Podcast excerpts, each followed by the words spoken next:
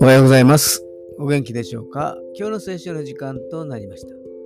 今日の聖書の箇所は、旧約聖書、詩編42編1節詩編42編1節でございます。お読みいたします。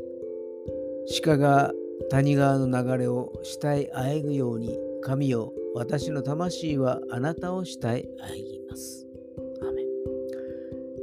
アーメン使徒ペテロは言いました。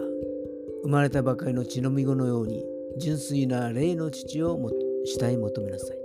喉が渇いている時の冷たい水の心地よさ、それと同じように霊的渇きを覚えた時には神様から流れている御言葉によって渇きが癒されます。神様は私たちの心の渇きを潤し、いつも平安で満たしてくださるのです。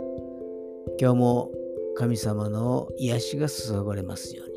それでは今日という一日が皆さんにとって良き一日でありますように。よしーでした。